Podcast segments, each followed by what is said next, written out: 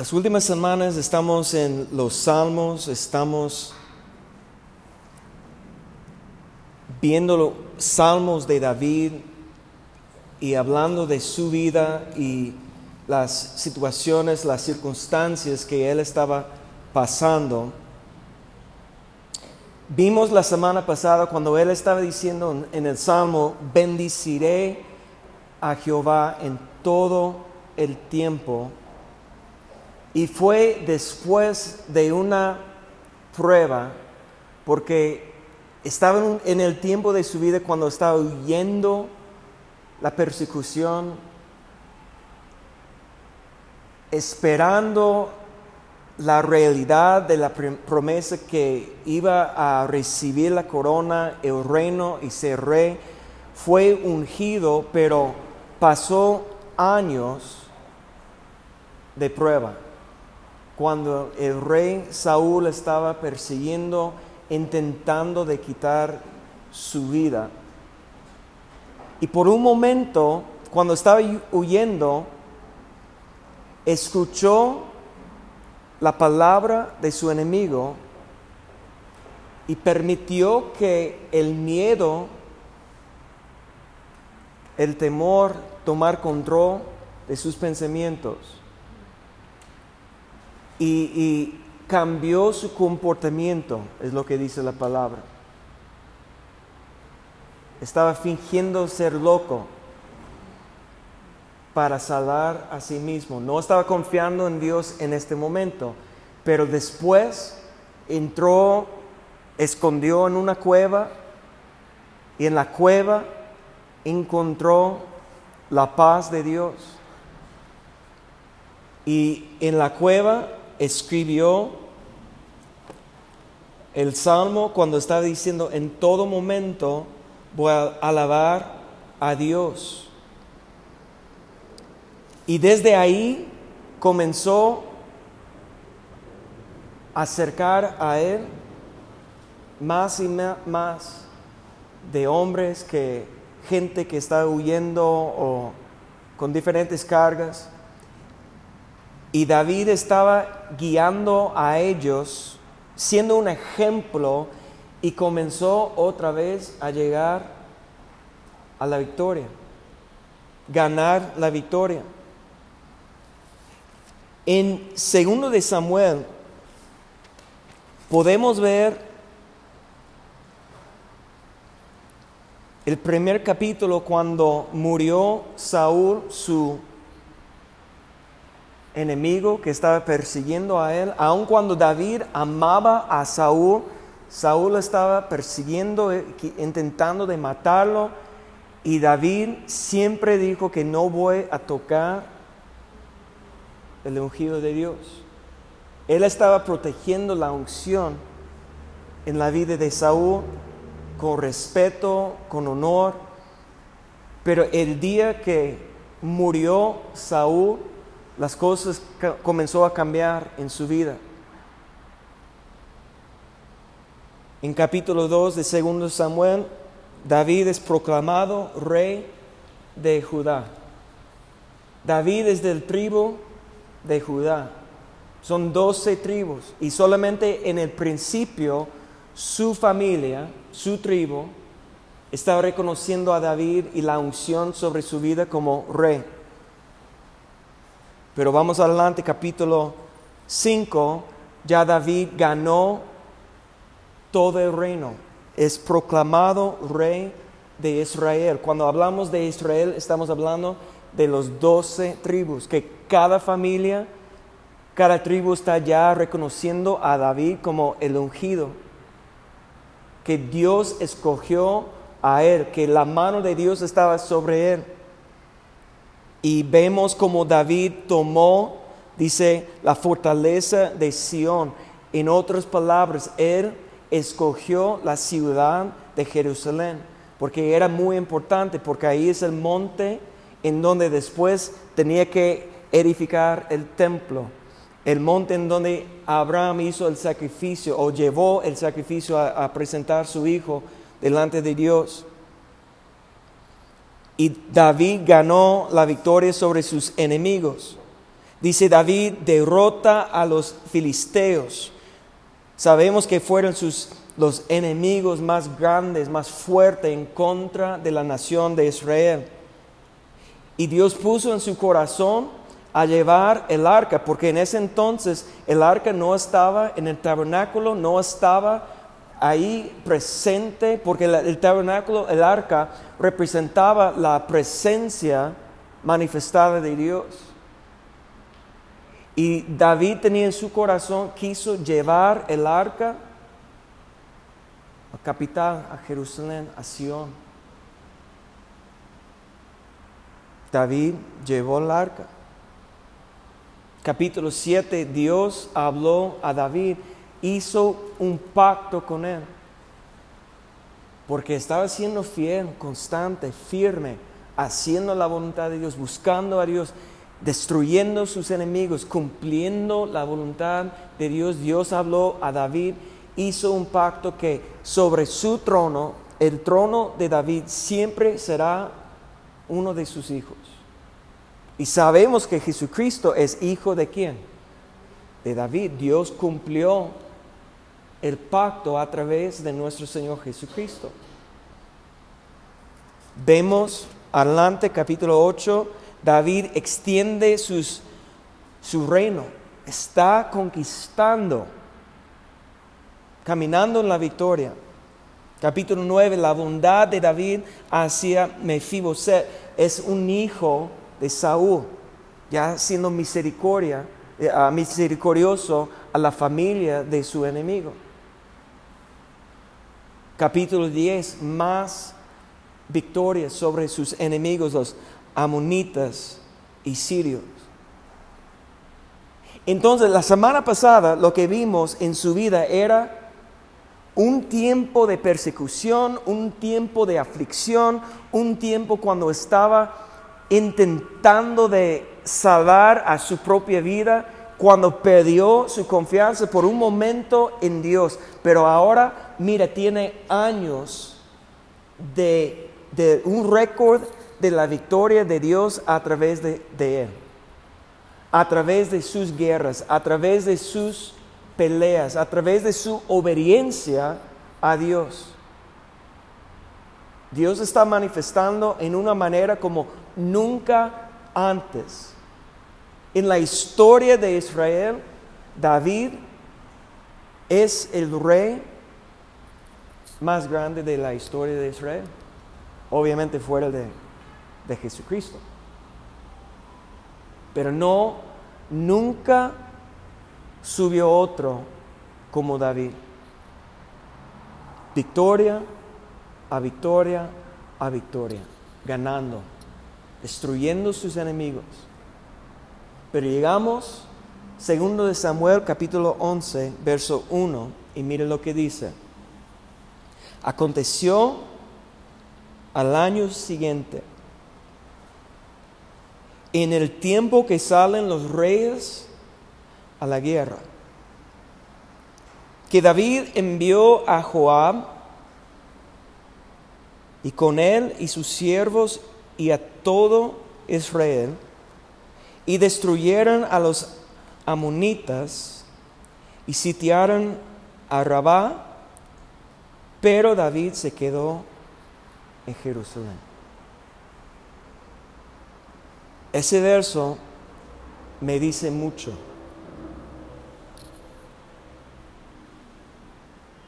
Habla del tiempo. Era el tiempo para los reyes estar en la guerra. Pero en vez de ir a la guerra como siempre fue, en vez de guiar, dirigir su ejército, en vez de estar delante de su ejército mostrando su fuerza, su valor, su la unción sobre su vida como guerrero, hizo una decisión que cambió su futuro. Una decisión que afectó el resto de su vida, que trajo sobre él y su casa una consecuencia. Siendo ungido, siendo escogido, caminando en la victoria, hizo una decisión. David. ¿Cuál era su decisión? Quedó en casa. Para nosotros podemos decir, pero ya era más grande, avanzando y ya era más peligroso porque no tenía la misma fuerza como antes, a lo mejor no tenía um, la misma uh, rapidez o velocidad de su cuerpo o su mente y, y, a lo mejor tenía, no sé, no, pero no dice por qué, solamente dice que quedó en casa. Cuando era tiempo para los reyes estar en la guerra. ¿Y qué pasó? Verso 2. Sucedió, sucedió un día, aquella tarde, que se levantó David de su lecho y se paseaba sobre el terrado de la casa real y vio desde el terrado a una mujer que se estaba bañando, la cual era muy hermosa. Envió David a preguntar por aquella mujer y le dijeron, aquella es Betsabé, hija de Eliam, mujer de Urias Eteo. Y envió David mensajeros y la tomó y vino a él y él durmió con ella y luego ella se purificó de su inmundicia y se volvió a su casa y concibió la mujer y envió a hacerlo saber a David diciendo, estoy encinta. Mire qué tan rápido la progresión. Un día, el rey de Israel disfrutando la victoria. La victoria de Dios.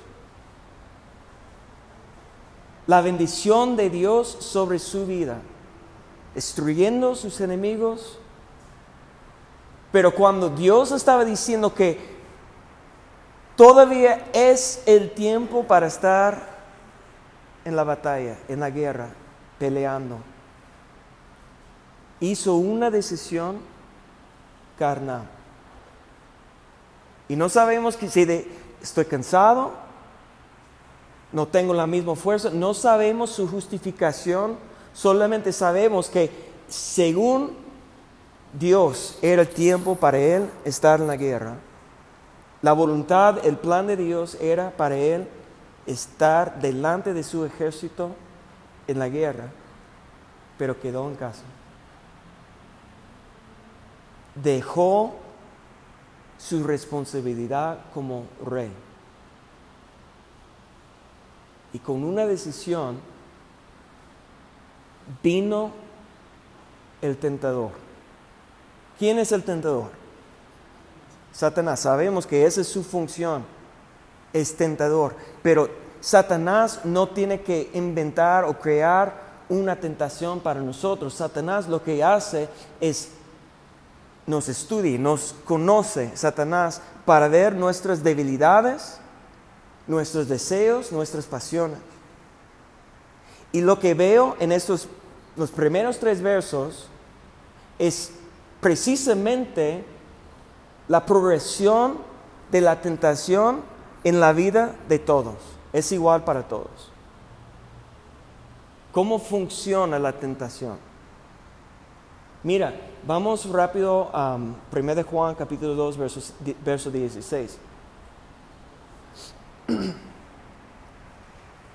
Dice, porque todo lo que hay en el mundo, los deseos de la carne, los deseos de los ojos y la vanagloria de la vida, no proviene del Padre, sino del mundo. Esa es la tentación. La tentación es que nosotros, con nuestro razonamiento, nuestros ojos, estamos viendo el mundo alrededor de nosotros. Y la carne tiene deseos. ¿Deseos de qué? Los ojos, la carne, los ojos y la vanagloria de la vida.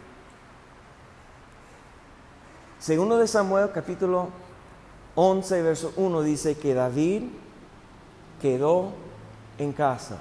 ¿Por qué? La vanagloria de la vida. Decidió yo tengo la victoria. Yo tengo el capitán de mi ejército que es más joven, más fuerte, es un campeón igual como yo. Yo le puedo ah, encargar a él con el ejército y van a ganar. ¿Y qué hicieron? Estaban ganando todavía. Confiando en sus victorias anteriores, en su trabajo, en su esfuerzo, en su ejemplo confiando en los demás, diciendo, mira, recuerda, uno de los otros pecados de David es que su ejército era tan grande y tan fuerte que fue tentado, yo quiero saber cuántos, cuántos hay, cuántos guerreros. Y comenzó a contar. Todo eso comenzó con la vanagloria de soberbia, de altivez. Es tiempo para los reyes salir a la guerra, pero yo no tengo por qué. Mire lo que he edificado, mire lo que tengo, mire la victoria, mire las fortalezas, mira todo lo que tengo ahora, ya puedo descansar. Ya puedo relajarme. Ya puedo encargar a alguien más y yo me quedo aquí en casa. Comenzó con altivez. Mire lo que dice Proverbios, capítulo 16, verso 18.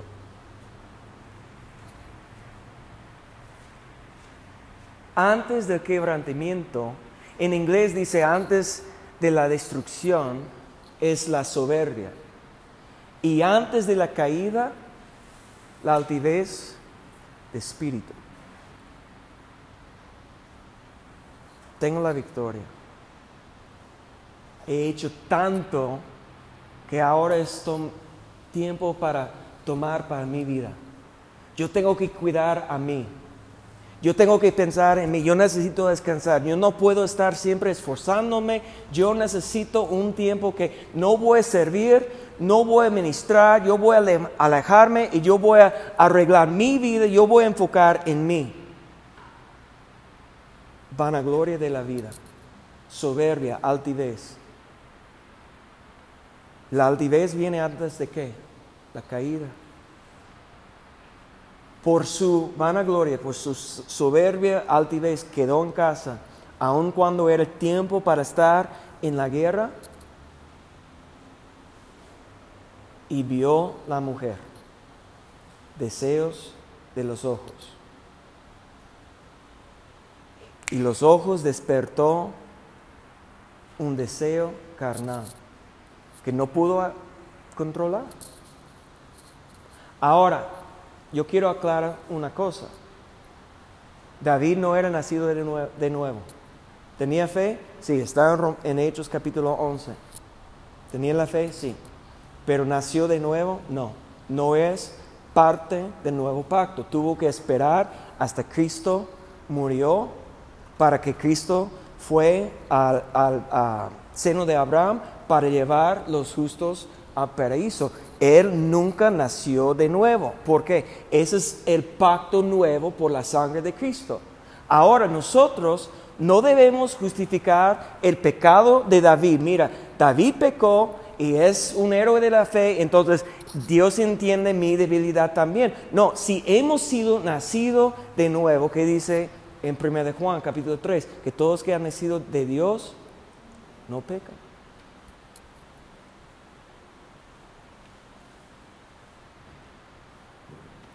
seguimos pecando para que la gracia abunde? En ninguna manera. David, no podemos tomar David como, mira, Dios entiende. Dios no tenía el privilegio como nosotros de nacimiento nuevo. Tenía la fe, sí, pero era diferente. El problema es que vivimos igual. Altivez, vanagloria de la vida. Yo voy a vivir mi vida, voy a hacer lo que quiero, voy a pensar en mí, tengo que descansar, no tengo tiempo para servir a Dios. Todas las justificaciones. Y ya entra una tentación delante de los ojos que despierta un deseo de la carne. Y escúcheme bien, cuando no estamos haciendo lo que debemos hacer, es cuando vamos a perder control de la carne y pensamos, nunca va a llegar tan lejos. Yo me puedo controlar, yo, me, yo, yo tengo mi límite, nunca voy a cruzar la línea, pero sabes que la línea sigue moviendo. ¿Sí o no? David no despertó aquel día diciendo que yo quiero entrar en adulterio. Yo me voy a buscar a alguien para ¿Cuántas mujeres tenía en su casa? Pero no estaba satisfecha. ¿Por qué? La vanagloria de la vida, los deseos de los ojos, los deseos de la carne. Eso es desde el principio. Vaya a, Génesis capítulo 3, verso 5. El primer pecado es lo mismo. Así es el pecado. Déjeme recordar. Es verso. Génesis capítulo 3, verso. 6, perdón, verso 6. Vio la, mujer que el árbol era bueno para comer, comer deseo de la carne. ¿Sí o no? Y era agradable a qué? Deseos de los ojos. Y árbol codiciable para alcanzar la sabiduría, la vanagloria de la vida. Yo quiero ser como Dios. Toda la tentación es parte del sistema del mundo los deseos de la carne, deseos de los ojos y la vanagloria de la vida, desde el principio hasta el fin. Así funciona la tentación. Y nosotros, aun cuando la Biblia nos explica tan clara cómo funciona la tentación por la altivez y soberbia, yo nunca voy a caer así, yo nunca voy a hacer eso, Ah, ¿Sabes qué? La Biblia dice que no debemos juzgar a los demás tantas veces. ¿Por qué? Cuando comenzamos nosotros a juzgar a los demás, ese es cuando Dios nos va a probar a nosotros. Ah, entonces, ¿tú, ¿tú crees que eres tan fuerte? La Biblia nos avisa cuando estamos juzgando que nosotros seremos juzgados. Yo no soy aquí juzgando a nadie, ni juzgando a David, solamente estamos viendo su ejemplo y qué pasó. Entró la vanagloria. Yo voy a quedar en casa. Aun cuando es el tiempo que Dios quiere que estoy en la batalla, me quedo. No voy a servir, no voy a funcionar en mi ministerio como rey. vio la mujer, deseos de los ojos, la tomó, su deseo carnal. Y eso comenzó una reacción de cadena.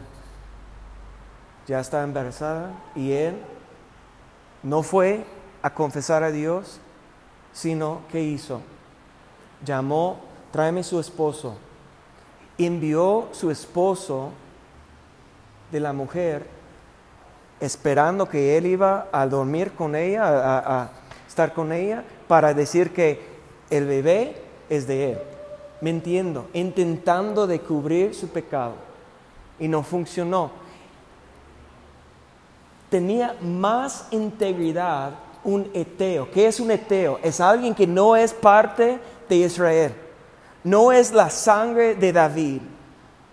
Era como un convertido a la religión de los judíos, alguien que se casó con alguien de, Israel y, y, tomó Dios, Jehová, como su Dios, y él estaba peleando en la batalla y, en, y él cuando el rey le llamó, no, nunca fue a su casa porque dijo que la batalla está afuera y yo no puedo disfrutar mi vida y se quedó con los siervos.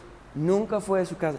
Más integridad un gentil eteo que el rey de Israel en ese momento. Negando su deseo para ser fiel a Dios. Entonces David, ¿cómo justificó sus acciones? ¿Quién sabe? Pero le envió la batalla más fuerte y dijo al capitán, cuando todos están alrededor de él, que todos los demás de Israel lo deja para morir. murió.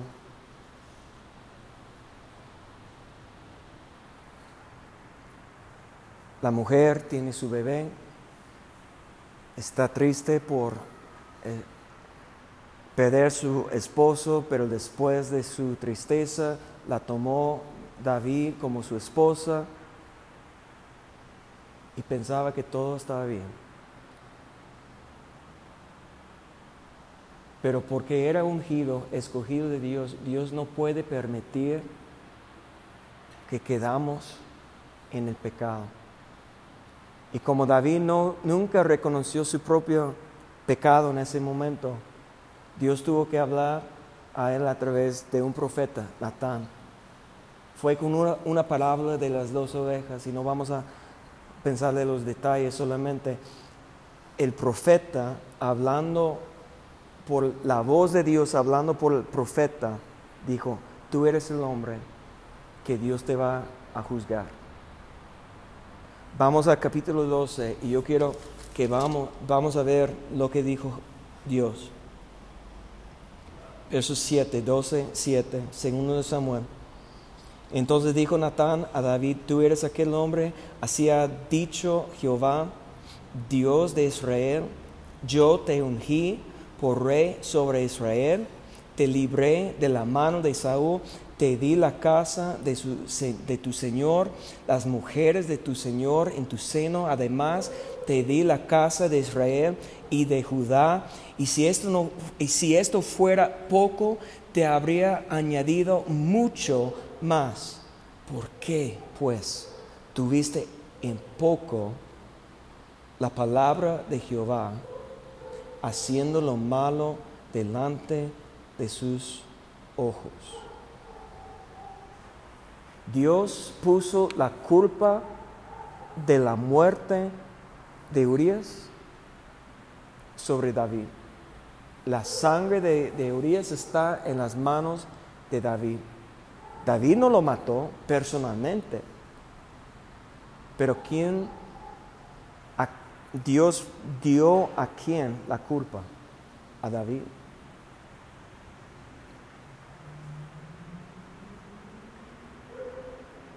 Es, increíble que tuvo que llegar hasta este punto. Imagínate que está viviendo con la mujer y su hijo y nunca confesó su pecado. Pensaba que ya era libre que nadie supo lo que pasó. Pero los ojos de Dios siempre están vigilando. No podemos esconder nada de Dios. Pero escúchame bien, era la misericordia y bondad de Dios que envió el profeta para reprenderlo, para exponer su pecado. ¿Y qué hizo David? En un instante, en un instante, cuando Dios le habló, después de meses, posiblemente más de un año, después de tanto tiempo vivir lejos de Dios, con esa iniquidad en su corazón que nunca confesó, en un instante, por la misericordia de Dios, comenzó a arrepentir. Tenemos lo que pasó en su corazón en el Salmo capítulo 51. Salmo 51, 1.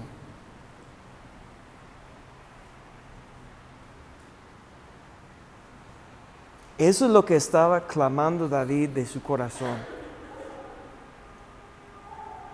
Ten misericordia de mí piedad de mí, oh, oh, oh, Dios, conforme a tu misericordia, conforme a la multitud de tus piedades, borra mis rebeliones. La primera cosa que podemos ver en este momento cuando Dios habló a su corazón a través del profeta es que tomó la responsabilidad por sus acciones. Dijo, son mis rebeliones. No, la mujer estaba tentándome. No. Eso es lo que siempre justificamos. ¿Por qué?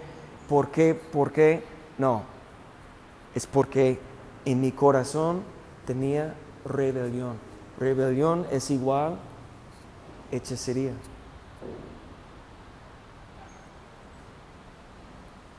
Comenzó a clamar a Dios Verso 2.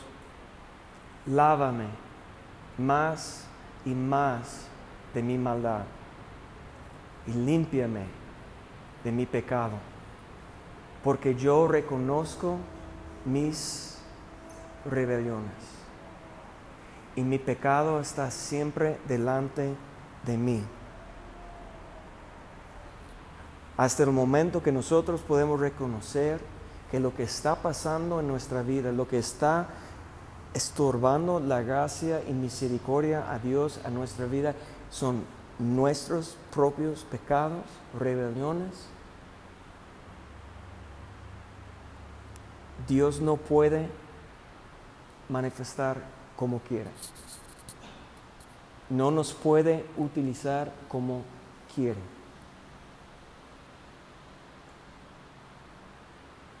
Adelante. Contra ti, contra ti solo he pecado. Y yo he hecho lo malo delante de tus ojos para que seas reconocido justo en tu palabra y tenido por puro en tu juicio. He aquí, en maldad he sido formado, en pecado me concibió mi madre. He, aquí tu, Tú amas la verdad en lo íntimo, en lo secreto me has hecho comprender sabiduría. Purifícame con hisopo y seré limpio. Lávame y seré más blanco que la nieve. Hazme oír gozo y alegría. Imagínate cuánto tiempo David en su pecado separado de Dios, no tenía gozo.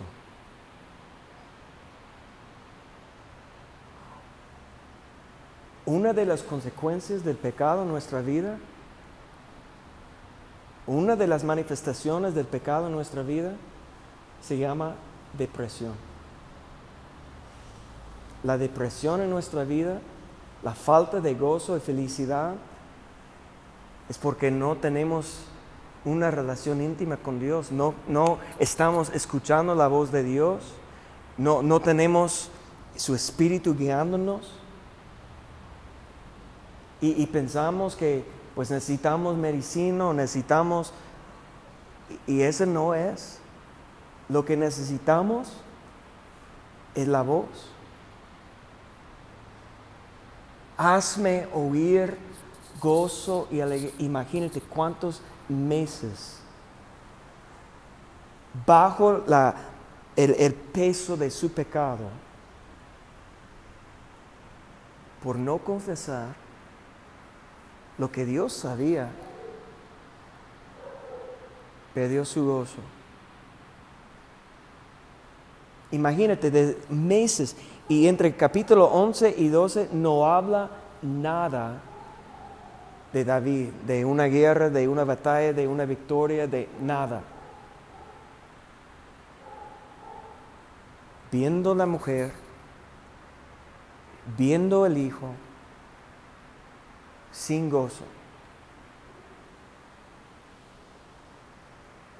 Dice, y se requerirán los huesos que has habitado. En otras palabras, están muriendo por dentro por causa de su pecado. Nueve. Esconde tu, tu, rostro de mis pecados y borra todas mis maldades. Crea en mí un corazón limpio, porque reconoció que el problema comenzó en su corazón. Entró inmundicia en su corazón como por la vanagloria de la vida, por los deseos de los ojos y por los deseos de su carne. Contaminó su corazón. Entonces Dios crea en mí un corazón limpio, renueva un espíritu recto dentro de mí.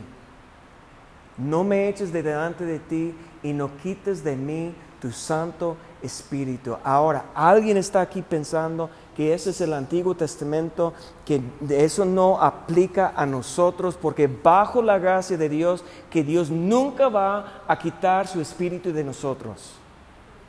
Pero ¿qué dice Jesucristo? Sentado en su trono, con fuego en sus ojos, con una espada saliendo de su boca en Apocalipsis capítulo 2, cuando está hablando a las siete iglesias. Apocalipsis capítulo 2, versos 5. ¿Qué dice Jesús a las iglesias? El que tiene oído, oiga lo que el Espíritu dice a quién? Las iglesias, Nuevo Testamento. La iglesia, Nuevo Pacto. La iglesia después de la muerte y resurrección de, ah, de Cristo. La iglesia no existía antes de la cruz, solamente después. ¿Estamos de acuerdo? Amén. Y mira, el mensaje a las iglesias. Aquel que venciere, yo dije verso 5, o, intenté de decir verso 5. Recuerda por tanto de dónde has caído, arrepiéntete y haz las primeras obras, pues si no, vendré pronto a ti. ¿Y qué dice? Quitaré tu candelero de su lugar. ¿Qué es el candelero? En el templo había un candelero con siete flamas. Las siete flamas representan las siete espíritus de Dios. El espíritu de Jehová, que es el Espíritu Santo, espíritu divino, espíritu de sabiduría, inteligencia, consejo y poder conocimiento y el temor de Jehová. El candelero representa la presencia del Espíritu Santo en nosotros. ¿Y qué está diciendo Jesucristo desde su trono en el nuevo pacto a las iglesias? Si no hay arrepentimiento, voy a quitar el Espíritu, el candelero de ti. No me digas que por el pecado no podemos alejar de Dios. A las siete iglesias, cinco veces Jesús dijo, arrepíntete. Y David entendió eso, que era su pecado por eso que perdió el gozo, que está muriendo por dentro, que estaba lejos de Dios, no tenía la voz de Dios, la dirección de Dios, hasta la misericordia de Dios, envió un profeta con la voz de Dios para exponer su pecado. Yo sabes qué? Ayer escuché uno de los pastores más famosos del mundo hoy en día en Estados Unidos, una de las iglesias más grandes de Estados Unidos. En, Estados Unidos no es como esto aquí, porque las vacaciones siempre caen en la Semana Santa aquí en México. En Estados Unidos no, no cae así. El día de más asistencia en las iglesias en Estados Unidos es el día de la Pascua, el domingo de la Pascua. Hasta que hay iglesias que yo conozco que tienen 11 reuniones desde viernes a domingo para, para que toda la gente pueda. Es un día que todos están invitando gente que no están asistiendo a la iglesia y hacen fiestas y todo eso. En ese día, sabiendo que tenía su audiencia, audiencia más grande del año, más que en la Navidad, dijo, si Dios, si Jesús murió, aun cuando era pecador, sigue siendo mi Salvador, aun cuando sigo viviendo en el pecado. No sé si, déjame explicar eso. Porque lo que Él está diciendo es que no importa si sigues en sus pecados, estás bien porque Jesús murió cuando estaba, era en su pecador. Negando totalmente lo que Juan dijo, todos los que han nacido de Dios no pecan, negando lo que Pablo dijo, que seguiremos pecando para que la gracia abunde, en ninguna manera negando la palabra de Dios. ¿Para qué? Para que cada persona que está escuchando su mensaje pueda decir, ya, gracias a Dios, yo puedo seguir viviendo mi vida de pecado con la bendición de Dios, por la gracia de Dios. Cuando el pecado es lo que nos está separando de Dios. ¿Por qué vives en depresión todavía? Es porque hay algo en ti que no estás, no reconociendo como pecado. Es una debilidad o es un hábito que no puedo vencer, pero no estás reconociendo que es Es por eso que no tienes la voz guiándote pero hermanos, la buena nueva es esto, que David antes de la gracia de Cristo y la salvación, antes alcanzó a arrepentirse y recibió de nuevo la misericordia de Dios.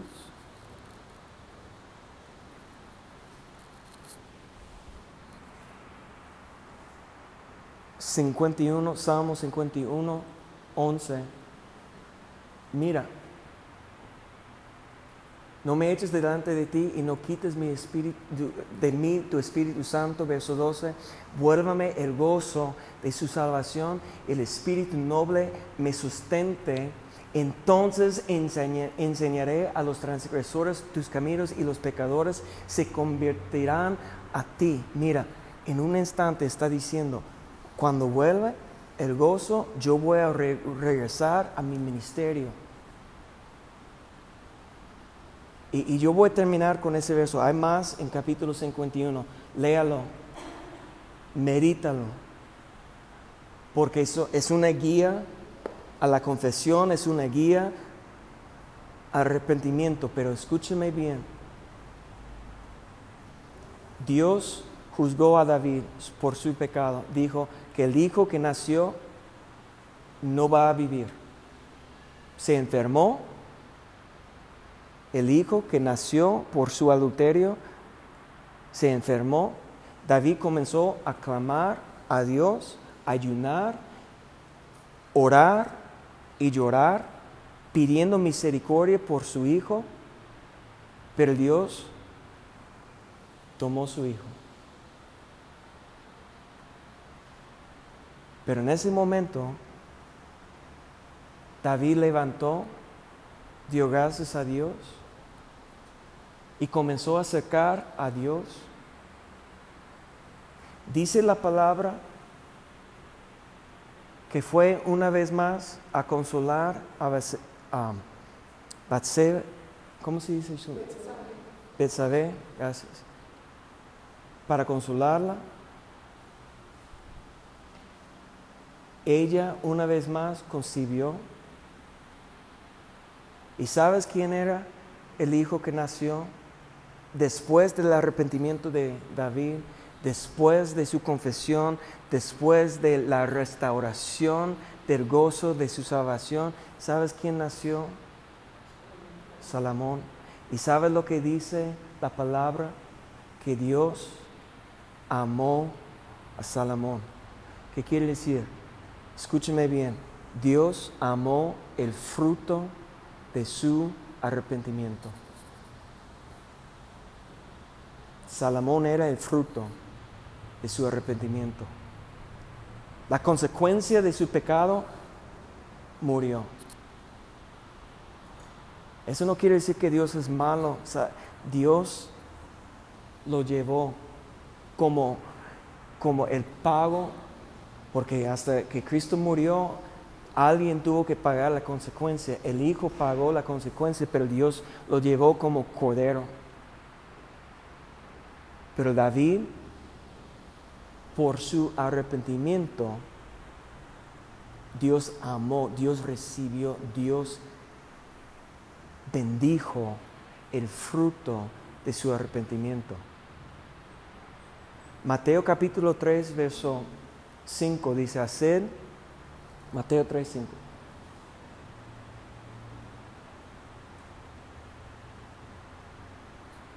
Tres, cinco capítulo 3, verso 5. Verso 8, perdón. Adelante. Haced pues frutos dignos de arrepentimiento. Los frutos dignos de arrepentimiento es lo que Dios ama. La Biblia dice que Dios amó Salomón. El fruto de su arrepentimiento. hay dos cosas que necesitamos para arrepentir. Romanos capítulo 2, verso 4.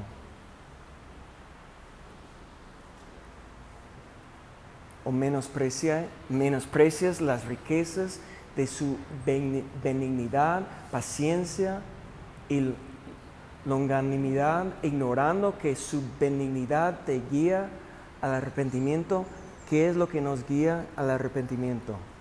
la bondad, misericordia, gracia, amor de Dios. Si no entiendes que cuando Dios está enfrentando a nosotros con nuestro pecado es por su misericordia y su gracia. Cuando Dios está enviando a nosotros el Espíritu Santo para convencer a nosotros del pecado y del juicio y de, la justicia, cuando el Espíritu Santo está trayendo a nosotros una convicción, es porque Dios está siendo bueno con nosotros. Porque el pecado mata, el pecado destruye, el pecado nos separa de Dios. Pero Dios en su benignidad, en su bondad, en su gracia, en su amor, envíe su Espíritu Santo para guiarnos a arrepentimiento. Segundo de Corintios capítulo 7, verso 10, dice, porque la tristeza que es según de Dios produce arrepentimiento. Cuando estamos aquí con la actitud, no importa Dios mi pecado, Dios me ama, no importa lo que hago, esa se llama soberbia, arrogancia, altivez y no produce arrepentimiento. Hay una tristeza que habla aquí en ese capítulo que nos separa de Dios. Una tristeza que dice, pues no, mira, ya no soy digno que pecado que Dios me está rechazando, que Dios no quiere y produce que nosotros alejamos de Dios, dejamos a Dios. Ya Dios no puede utilizarnos y eso no viene de Dios, eso viene, es una mentira de Satanás. Pero hay una tristeza que es una tristeza que produce arrepentimiento. Sin arrepentimiento no hay perdón de pecado. ¿Dónde dice eso? Jesús, Lucas capítulo 24, verso 46. Está escrito, así fue. Vamos a 47. Jesús está hablando que tenemos que predicar en su nombre el perdón de pecados. ¿O qué dice primero? No hay perdón de pecados si no hay arrepentimiento, según el Señor resucitado. Pero Dios en su misericordia, su bondad, su amor, envía su Espíritu Santo para guiarnos al camino de arrepentimiento. Y cuando nosotros sentimos una tristeza, entendemos que hemos pecado en contra Dios. Son mis rebeliones que me están alejando de Dios. Y con eso Dios puede restaurar el gozo de la salvación. No tienes que hacer nada que ganar la salvación, solamente arrepentir. No tienes que lastimarse, no tienes que quitar su vida, no tienes que esperar años, no tienes que hacer ritos, no tienes que hacer nada, es una decisión. Voy a morir a mi pecado, porque el problema es el pecado y Cristo vino para destruir el poder del pecado. Amén. Cuando hay un cambio,